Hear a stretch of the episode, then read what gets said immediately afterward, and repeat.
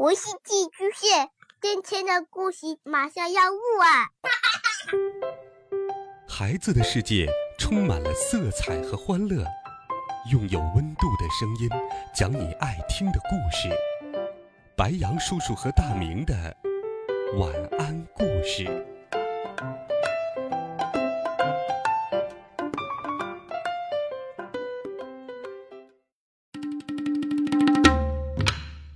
小朋友们、同学们，大家好，欢迎收听白羊叔叔讲故事。今天，白羊叔叔继续给小朋友们准备了好听有趣的《怪杰佐罗利》系列故事。我们一起来听《怪杰佐罗利之冬奥会奇遇》上。佐罗利、伊猪猪和鲁猪猪继续为他们的梦想。在路上旅行。这一天，他们来到了一座城市。可是不凑巧的是，一堆警察发现了他们。佐罗利，佐罗利，站住！嗯，快跑，快跑！佐罗利、伊猪猪和鲁猪猪没命的跑着，追在他们后面的警察越来越多。报告，发现佐罗利了。在山上，他逃到山上去了。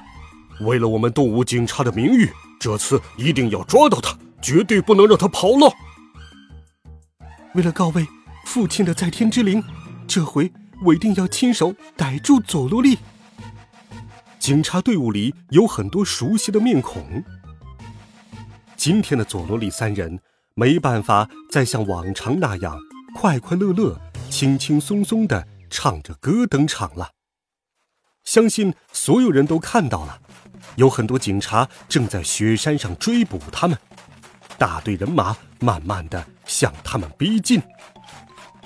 所有人听令，立刻包围这座山，一定要滴水不漏，绝对不能让他们逃下山。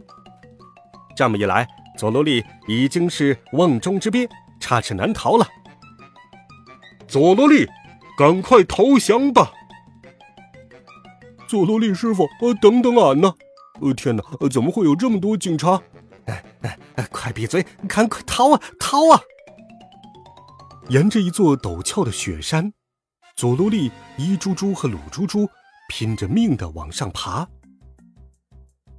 当他们爬到山顶的时候，警察们手拉着手，在山脚下围成了一圈儿然后慢慢的向佐罗利他们逼近。你跑不了的，我们一定会逮到你。你别想再逃了。怎么样，这下没辙了吧？快点投降吧！快点下来呀！你已经插翅难飞了。佐罗利三人已经无路可逃了。这个时候，他们该怎么办呢？山顶上只有一个告示牌。佐罗利看了一下，马上就有了主意。佐罗利拔起山顶上的木牌，一脚踩了下去，木牌立刻断成了两半。然后，佐罗利把伊猪猪和鲁猪猪分别牢牢地绑在了两块木板上。佐罗利师傅，你这是要干什么呀？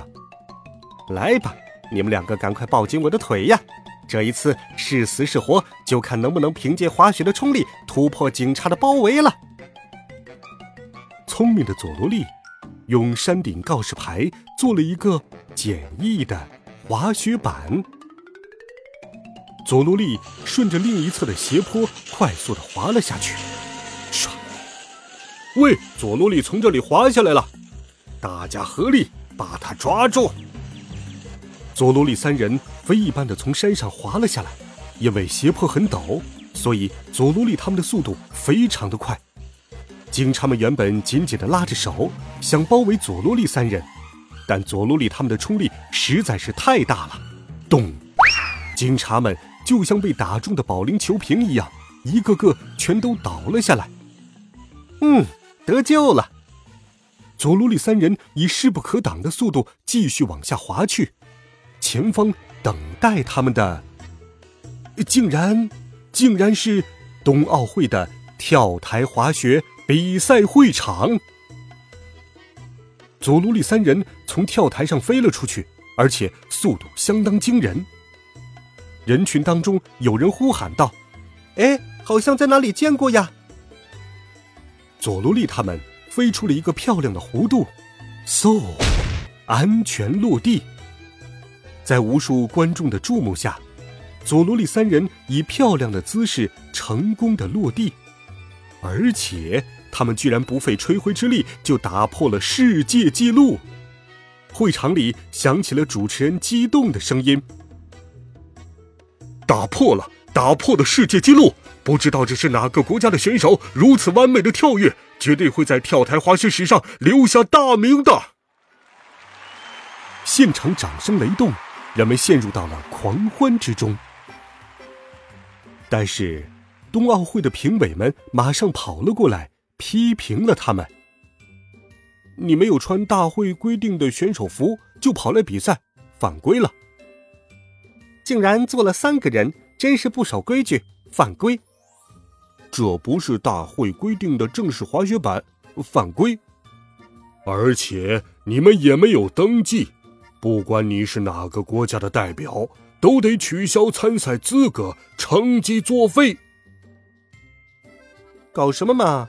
原来是个猫牌选手，大家都生气起来。刚才还在欢呼的观众们顿时变了脸，还对佐罗利他们吹起了口哨，以表达不满。佐罗利三个人只好捂着脸，蹑手蹑脚的从比赛会场偷偷溜走了。哎，如果俺们是选手，刚才就可以得到金牌了。一株株很不甘心地说：“不必可惜，现在警察正在追我们。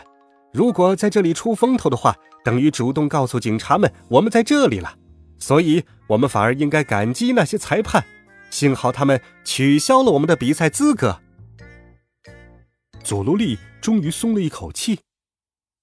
突然，一只手从旁边的门里伸了出来，那是。选手休息室，抓住了佐罗利的手臂，一把把他拉进了房间里。嗖，呃呃，佐罗利师傅！一猪猪和鲁猪猪见状吓了一跳，连忙合力抓住门把手，使劲拉开了那扇门。他们冲进房间后，看到一个身材瘦瘦高高的年轻人正跪在佐罗利面前。拜托，请你务必当我的滑雪教练。教我跳台滑雪，你的技术太棒了，我也想滑的像你刚才那样完美。嗯，等等一会儿，你既然能来参赛，一定是专业的跳台滑雪选手。比赛马上就要开始了，你却要我教你跳台滑雪，这听起来很奇怪嘛。于是，这名年轻人把其中的原因告诉了佐罗利。我的名字叫丹克。来自一个叫波斯凯王国的热带新兴小国，你们肯定都没有听说过这个国家吧？为了提升国家的知名度，我们国王寄希望于这次的冬奥会。如果能在冬奥会上取得好成绩，那就能让全世界都知道波斯凯王国了。所以，国王决定派选手来参加比赛。但是，我们国家是一个四季如夏的热带岛屿。从来没有下过雪，也没有任何人熟悉冬奥会相关的运动。我，我是个篮球选手，也是全国跳得最高的人，所以国王就任命我为跳台滑雪的选手代表，派我来这里参加比赛。而且，国王还说，如果想要一举成名，让全世界都知道我们国家。唯一的办法就是在比赛中拿到金牌。如果拿不到金牌，那么你也别回来了。嗯，这这根本就是乱来嘛！佐罗利生气的说道：“可不是吗？如果我在这次比赛中得不到金牌，以后就再也见不到我的爸爸妈妈了。所以，请你无论如何都要教我呀！我要学会。”你刚才那样完美的动作，好在比赛中获得金牌，求，求求你了！丹克的眼中泛着泪光，紧紧握着佐罗利的手，向他恳求道：“哎呀呀，这个国王太过分了，真是太过分了！见不到妈妈，那得多痛苦啊！”佐罗利切身体会过这种痛苦，他忍不住流下了眼泪。好，这件事就交给我吧，我佐罗利保证。一定会让金牌挂在你的脖子上。佐罗利拍着胸脯保证道。但是，佐罗利对跳台滑雪一点都不了解呀，也就玩过刚才那么一次而已。他要怎么教别人呢？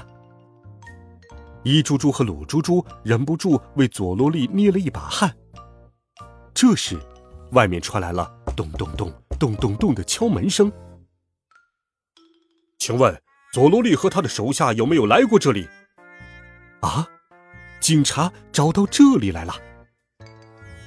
佐罗利师傅，呃，怎么办呢？嗯，真真伤脑筋呢。请问是不是有什么人在追你们呀？哎呀，实不相瞒，都是优秀惹的祸呀。我的跳台滑雪技术实在是太好了，所以大家都争着抢我去当教练。有些国家甚至还会动用警察来硬的，真是让我很头疼啊！真不愧是佐罗利呀，随口就能编出一个绝妙的理由。你说什么？不行，你一定要当我的教练。如果你被其他国家抢走，那那可就大事不妙了。于是，丹克立刻带领着佐罗利三人从后门溜了出去，门外。刚好是冰壶比赛的场地。我们插播介绍一下冰壶比赛的规则：把名为冰壶的带柄圆石推出去，让冰壶能在冰上滑行。由担任清道夫的队友用刷子在冰上摩擦，让冰壶可以滑得更远。冰壶要滑入名为“大本营”的圆圈中。最接近正中央的队伍就会获胜。四个人组成一队，两队轮流丢出十六个冰壶，看哪一队推出的冰壶最接近大本营的正中心。呃，冰壶比赛哦，原来是这样的呀！哎呀呀，原来是这样玩的，那有点像打弹珠嘛，太有意思了！要不要去玩玩看？呃，佐罗里师傅，现在没时间耗在这里玩了。呃，警察已经追来了，我们得赶快逃走才行啊！就在这时，丹克突然拿起一柄大木锤，朝着一猪猪和鲁猪猪的脑袋用力敲了下去。对不起，是我失礼了。哦哦，什么？呀，原来你是警察派来的卧底。好了，孩子们。佐罗利、伊猪猪和鲁猪猪能否摆脱危机呢？他们在冬奥会上又有哪些有趣的经历呢？下一周，白杨叔叔继续与你分享《怪杰佐罗利之冬奥会奇遇》，温暖讲述，为爱发声。我们明天见，晚安，好梦。